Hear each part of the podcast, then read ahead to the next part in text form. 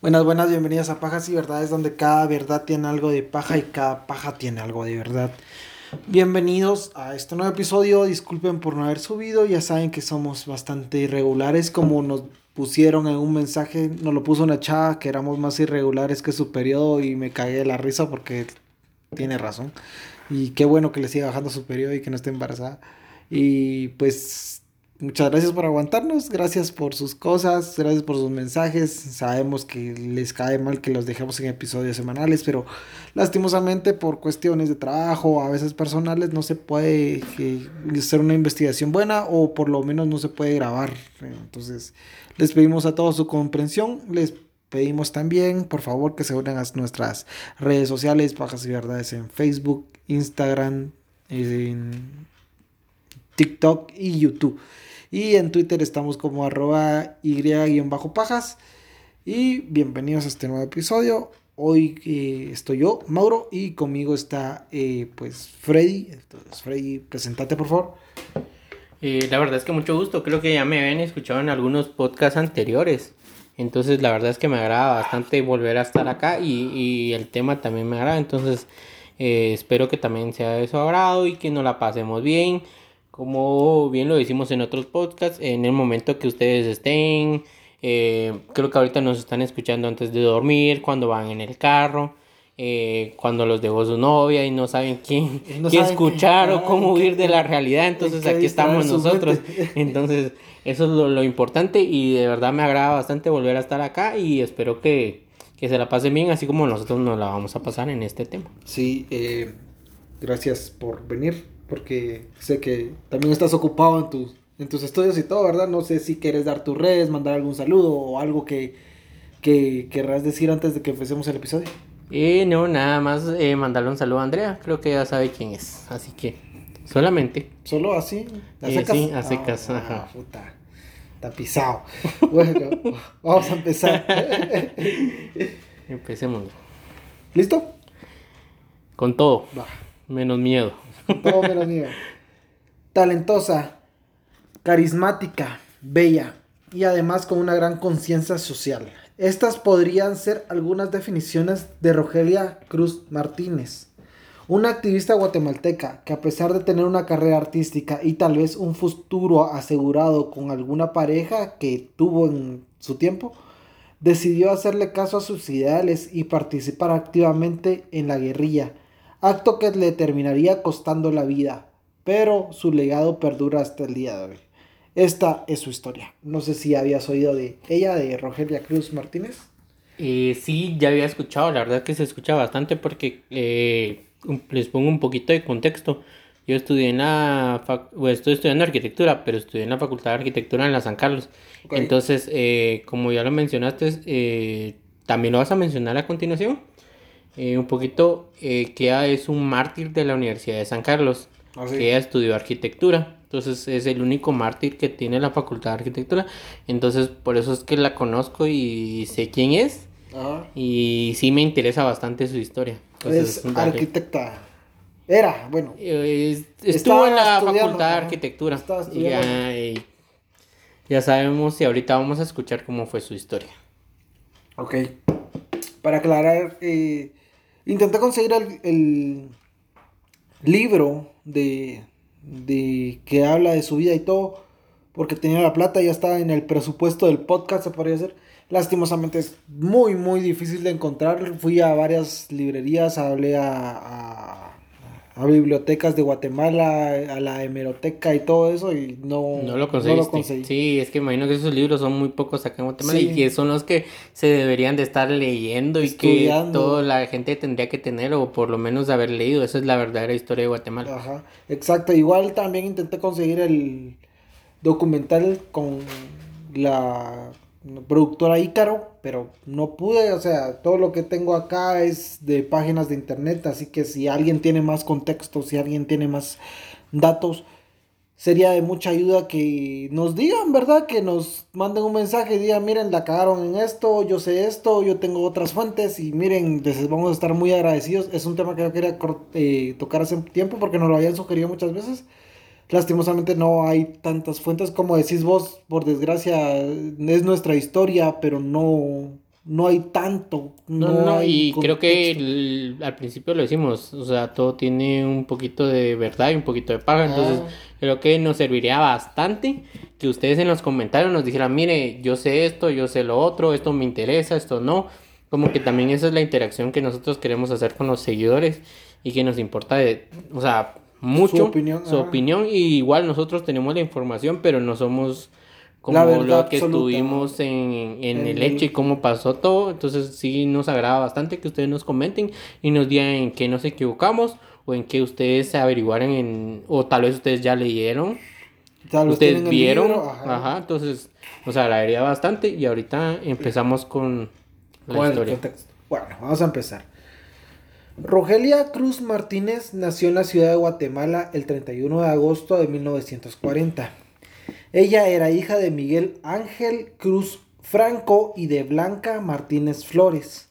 Su madre provenía de una familia de clase media de Chiquimula y su padre pertenecía a una familia acomodada de la capital. Y trabajaba de maestro constructor de obras. Me imagino que... Albañil. Al- no, Albañil. no era albañil, era... Era el mero mero de la mero. construcción. Ajá. Ah, entonces creo que ahorita ya, ya. Ya. entiendo de dónde le surgió como la fascinación de, De estudiar arquitectura, arquitectura. y irse más por ese campo. O sea, porque Ajá. se iba a quedar con Sí, la constructora. el- Era el que mandaba a los albañiles, pero imagino que es el, El el, mero mero, del- de los albañiles. el patrón. Ajá.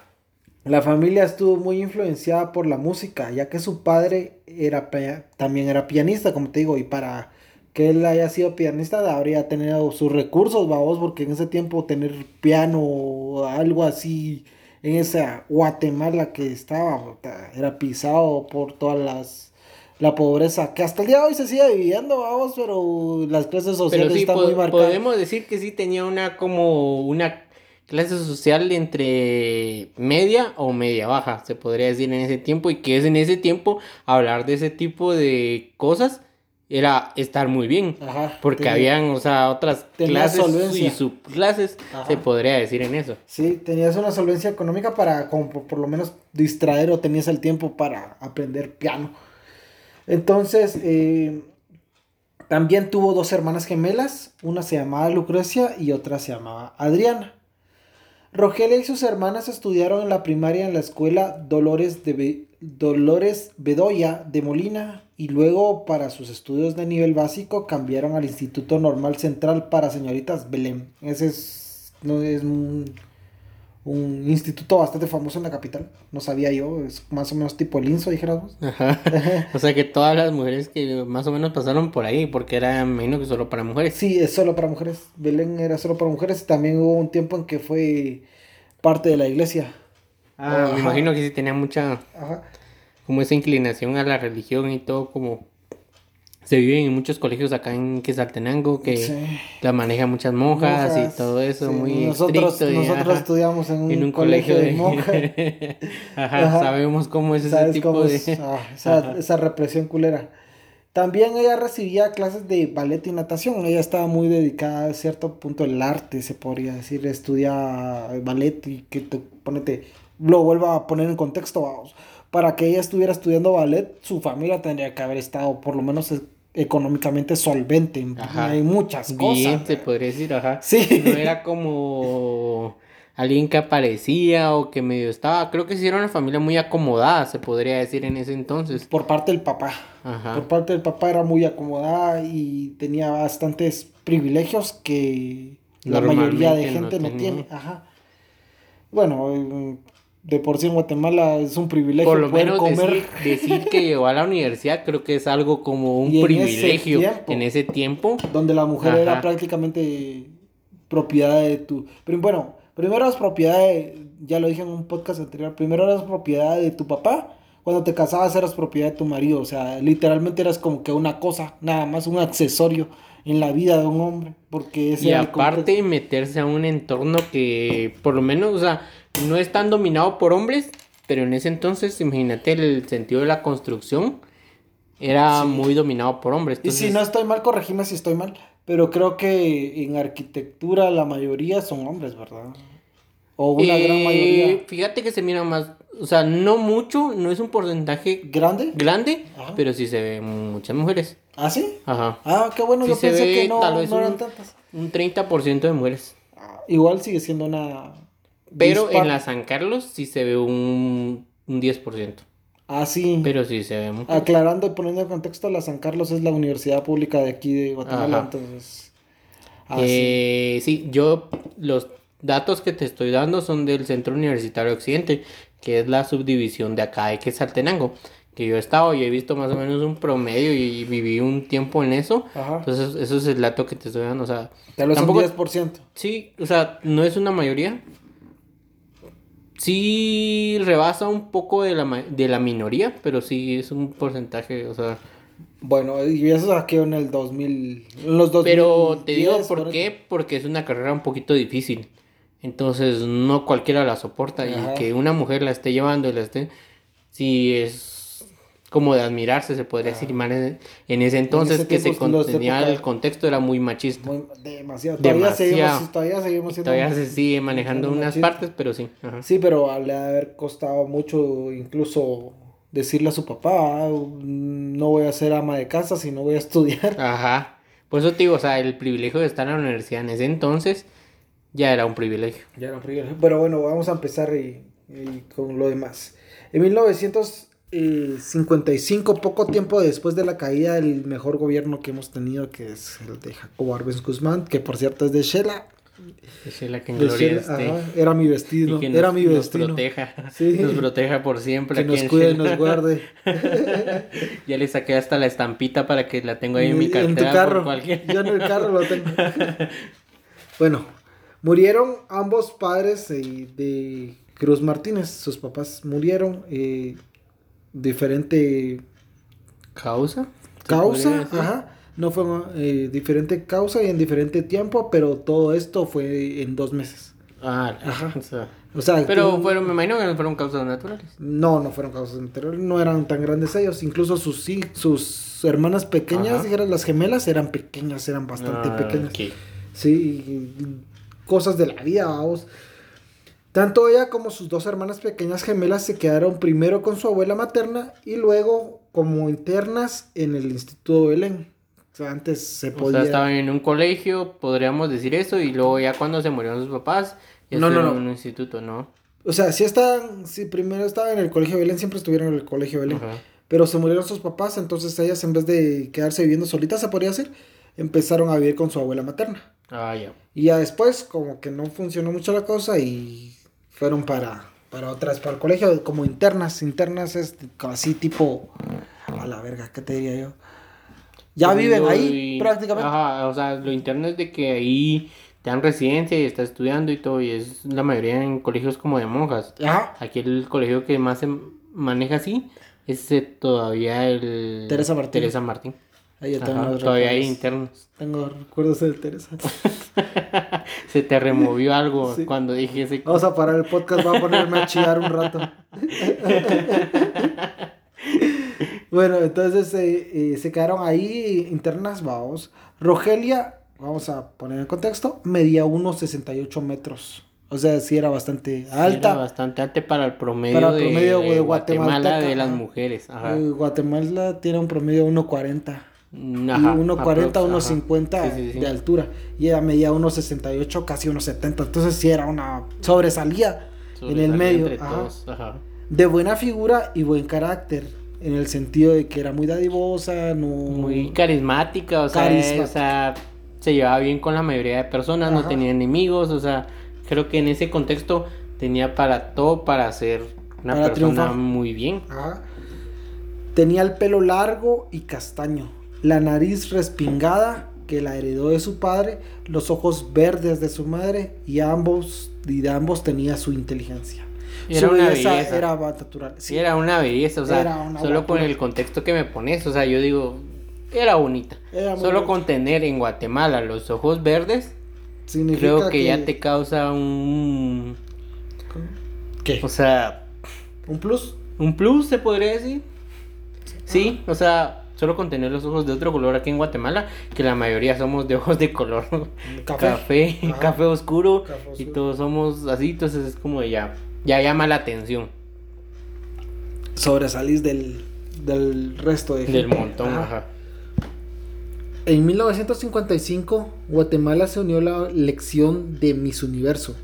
Y para este evento, Rogelia Cruz Martínez tenía 18 años. En aquel tiempo ya era estudiante de, la, de arquitectura en la Univer- Universidad de San Carlos de Guatemala. En la central, la USAC. Fue elegida Miss Universo Guatemala en 1958 y en 1959 participó en el concurso Miss Universo en Long Beach, California.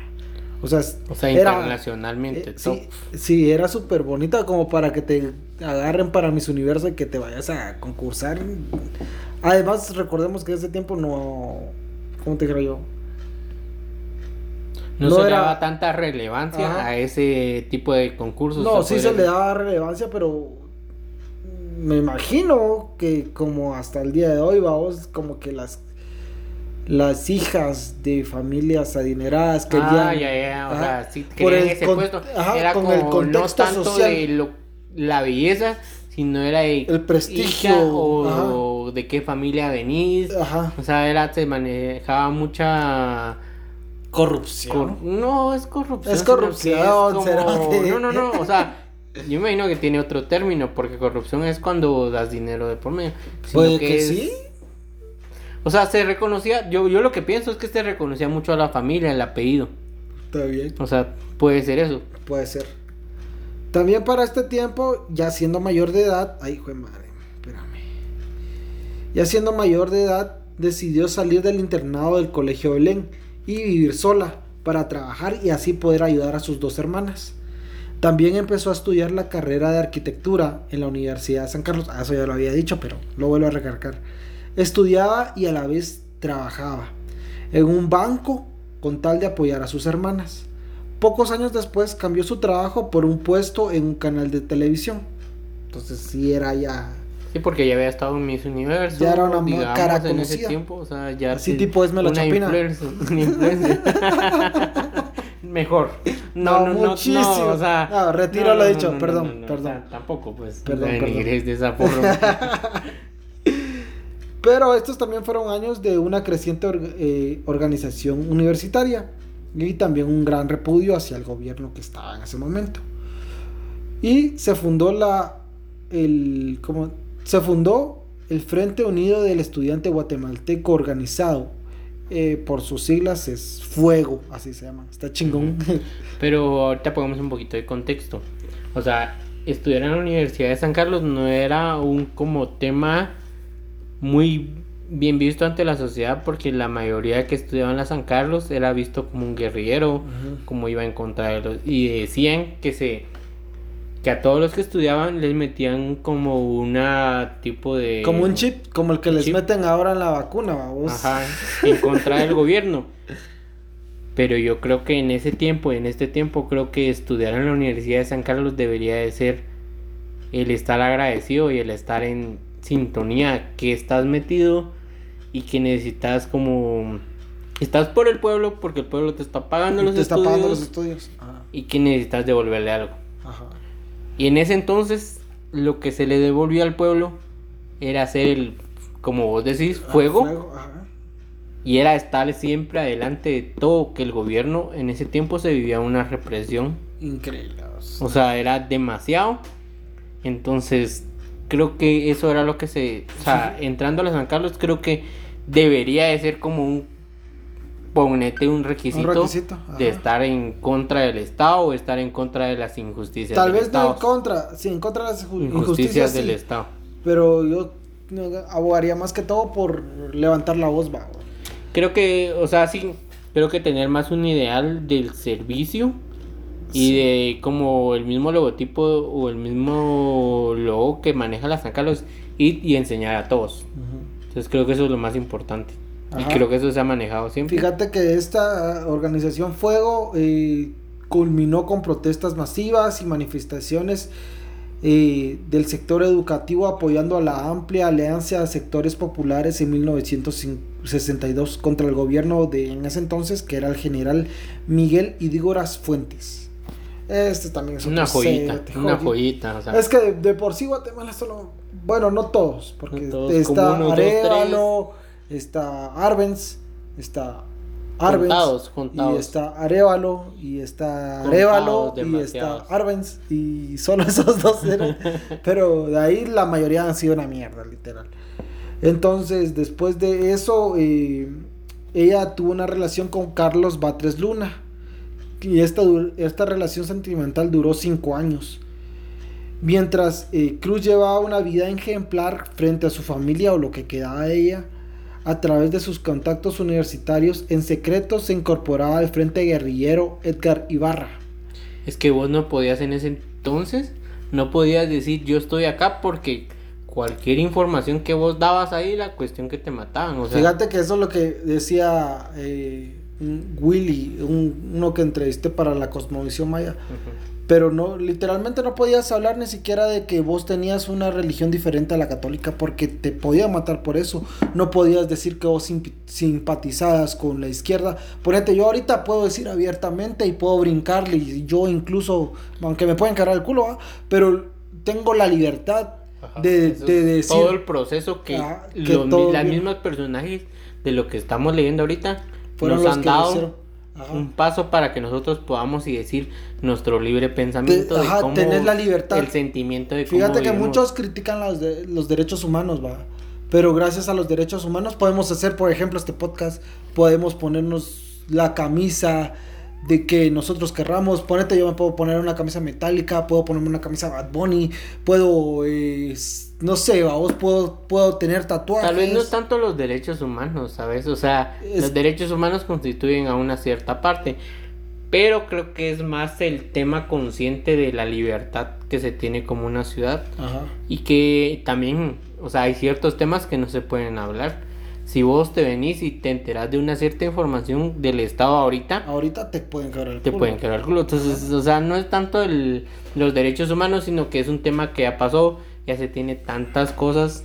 Entonces, han, como te digo, en el contexto, han muerto personas para que nosotros podamos estar hablando de este tema. Ajá. Creo que eso es lo importante. Y- Y Por eso se les este nota, por así. eso se le toma como mártires, por eso se le toma como Eso es un héroes. punto muy importante porque en la San Carlos eh, se tiene mucho representado como a los mártires.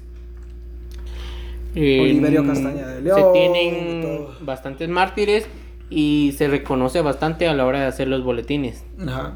Eh, esto es una actividad que se realiza año con año antes de la cuarentena, que es la huelga de Dolores. Cuarentena para no. de la Cuaresma. cuaresma, es que perdón. estamos muy acostumbrados a esa palabra, se nota. Ya, hasta ya me siento en cuarentena siempre, pero perdón, perdón. Pero sí, en antes de la cuaresma se mantiene lo que es la huelga de dolores, que se hace un como... Ahorita es una sátira. Antes era un sistema de protesta con sátira para los hacer gobiernos. entender a los gobiernos que algo no estaba bien.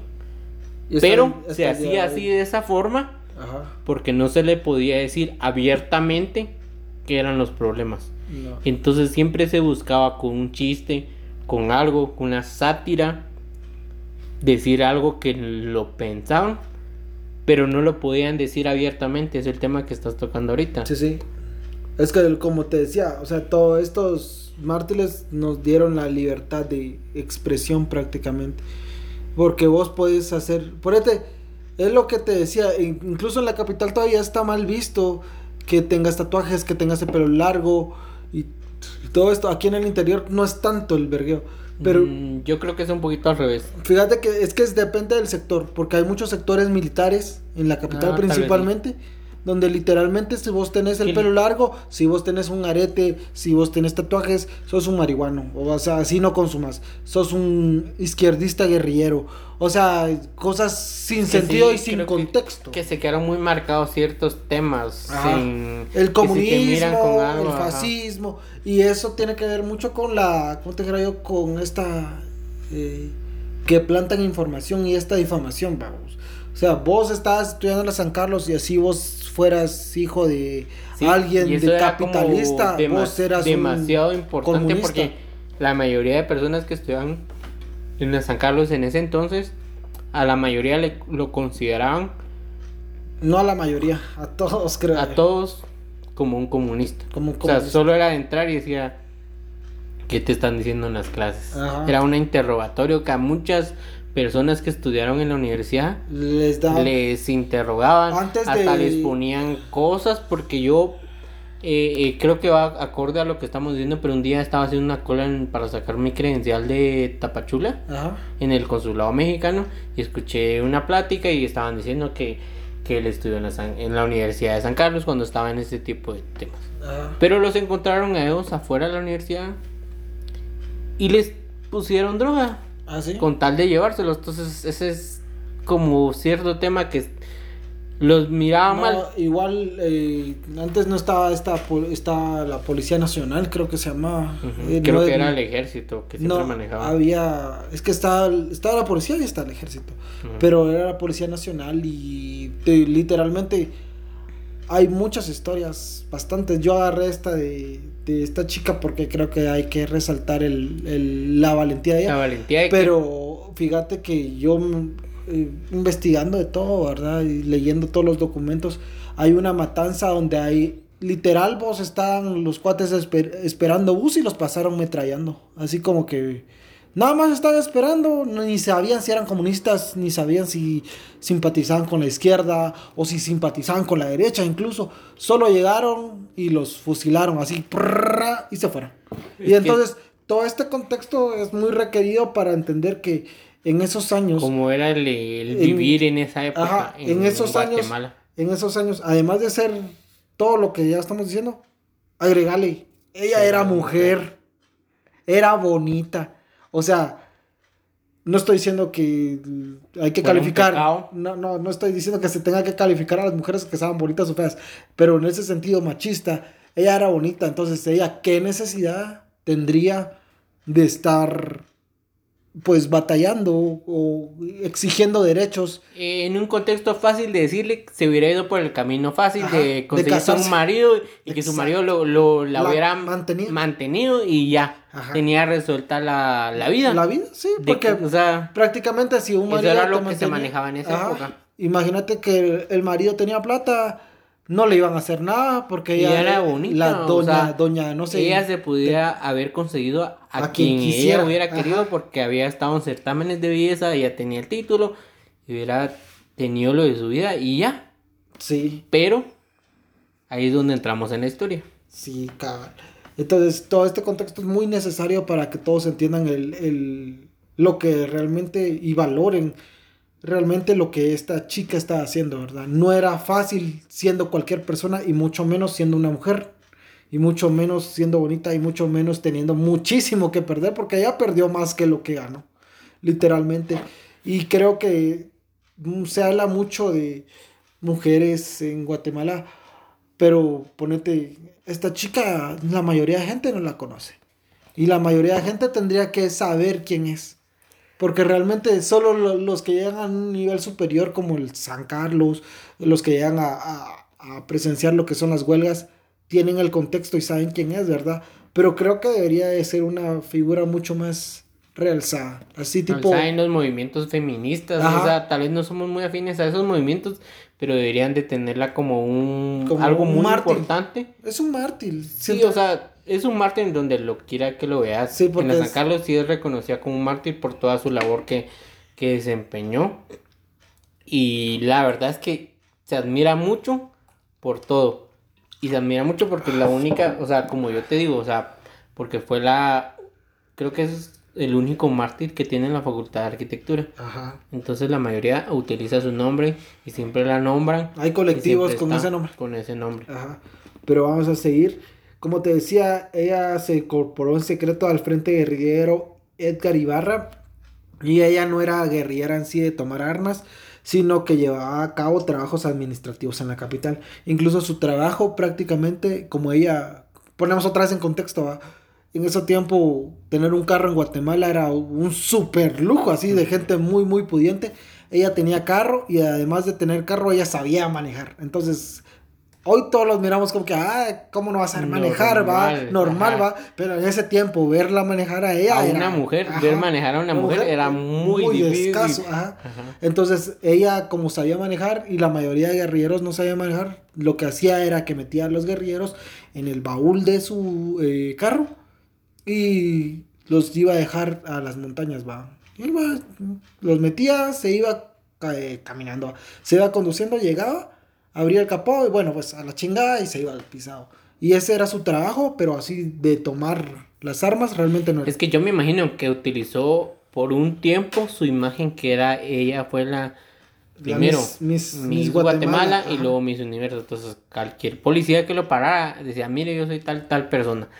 Sí, entonces, también qué va a sospechar. O sea, no era tanto hasta después cuando se, ya se dieron cuenta. O sea, nosotros ya sabemos que estuvo en ese movimiento. Pero en ese momento, pero en ese momento nadie sabía. Y ella utilizó esa imagen para hacer todo eso. Exacto. Bueno, después en 1965 el ejército cateó la finca donde ella vivía junto con sus hermanas y encontró armas y que, que eran útiles para la lucha armada. Ella fue encarcelada y al salir de la cárcel pocos meses después tuvo que buscar una nueva casa y un nuevo trabajo. Al año siguiente, la antigua reina se, incorporó perdón, al a la juventud patriótica del, del trabajo, puta madre. A la juventud patriótica del trabajo, JPT.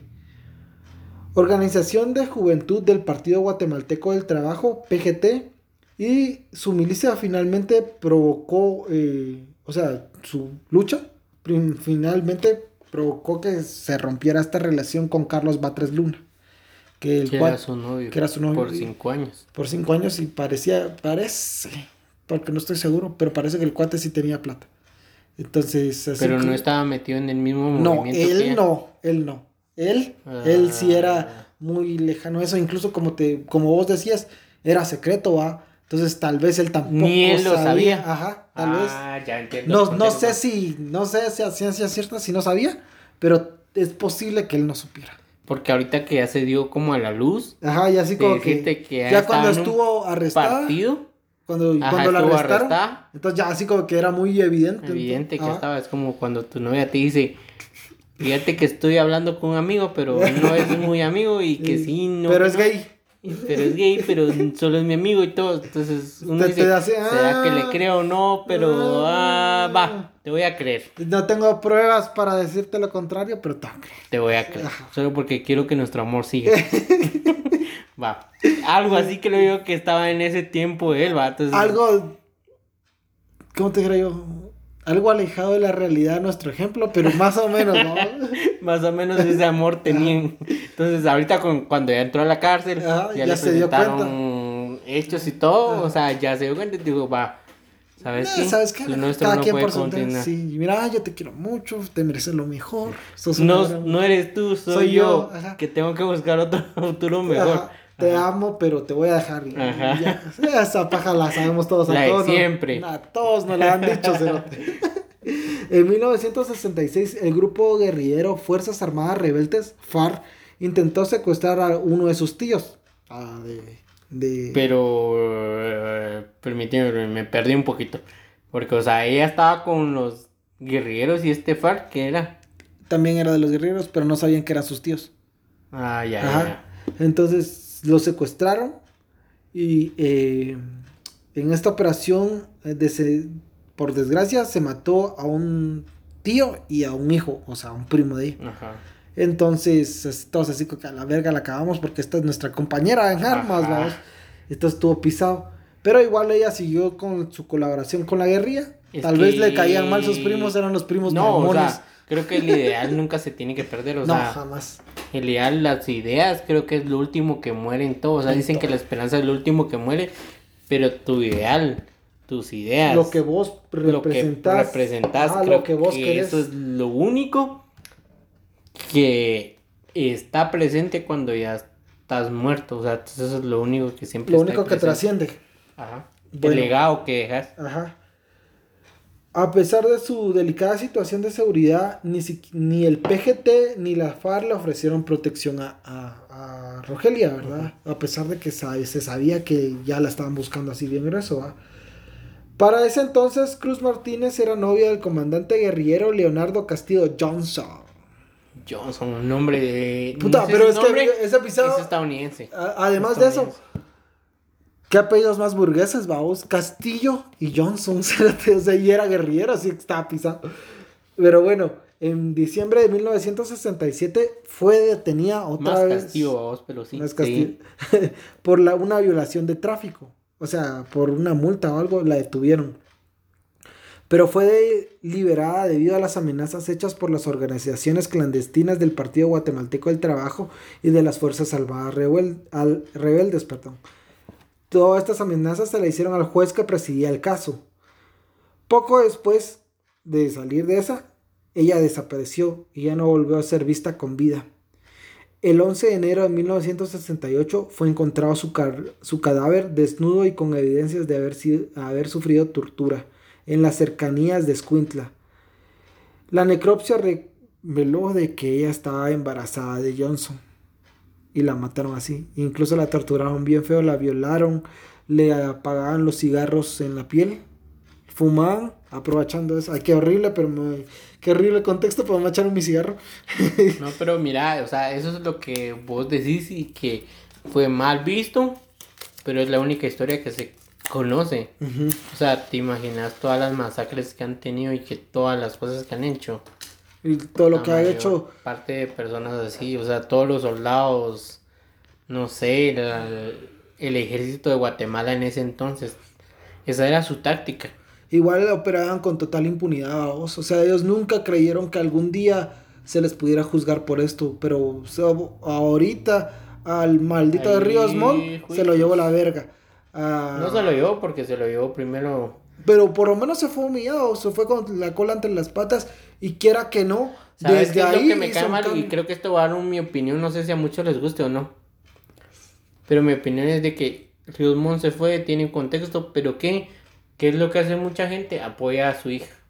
Sí. O sea, yo sí, yo Pero mira, sé yo- yo siento que, los pecados del padre no se Exacto, lo pueden llevar no a se la lo hija. puede llevar a la hija. Pero ¿crees que la hija va a tener un contexto diferente de vivir muchos años con su papá, meterle la ideología del que él tiene y lavarle todo el cerebro? Pero yo siento que no. Yo siento Pero que no tiene cada quien que- es libre de elegir, de lo elegir que lo que putas quiere, Ajá, vamos. incluso Pero ese es como, como un algo que te hago reflexión donde dicen, hay mucha gente que odia esto, pero hay mucha gente que apoya esto. Mm. Entonces, pero eh, es un paréntesis entre todo esto.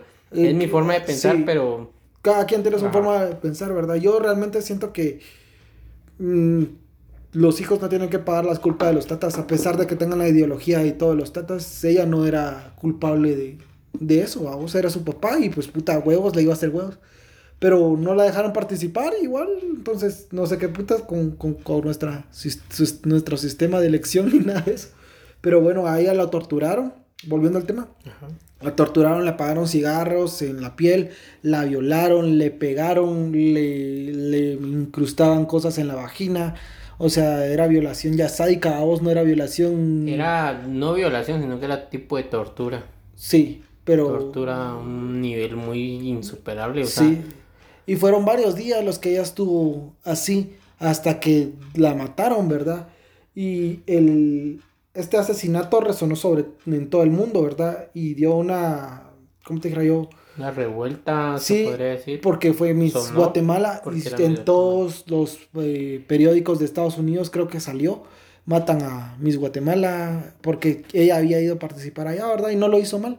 Además de eso, este asesinato ocasionó represalias. Eh, el PGT se vengó atacando a un grupo de personal militar y eh, mató a dos gringos e hirió a un tercero.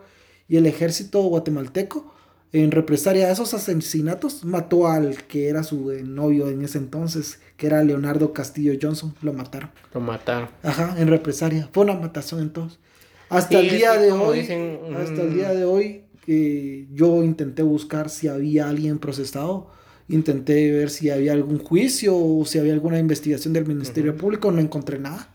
Entonces, lo que me hace a mí creer que ese crimen quedó completamente impune, ¿verdad? Vos? Pero, puta, es la cagada y ahí termina este caso que es pequeñito. Lastimosamente no pude encontrar más información por más que busqué. Pero espero que les haya gustado. No sé si que crees a, a darme tus opiniones finales.